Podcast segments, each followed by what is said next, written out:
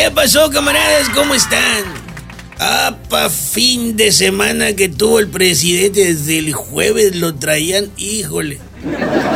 Al presidente le están cayendo un huracán de escándalos encima y en lugar de prevenirse saca su paragüitas.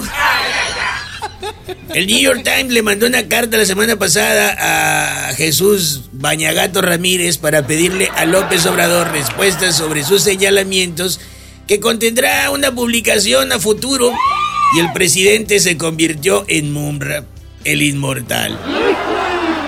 El presidente no ha podido acaparar la agenda un solo día de los casi 60 que lleva ya este año. Así que tanto es el agobio del presidente que ha recurrido, pues a qué otra cosa, al autoescándalo.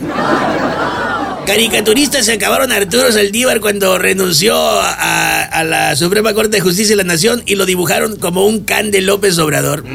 Hace días el presidente prácticamente reveló algunos trucos de obediencia que le enseñó a hacer a Saldívar.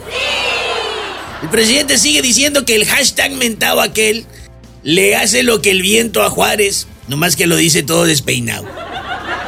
Parece que no conoce a México. Aquí el que la riega se gana un apodo. Y si no le gusta ese apodo y se enoja, pues se le queda ese apodo.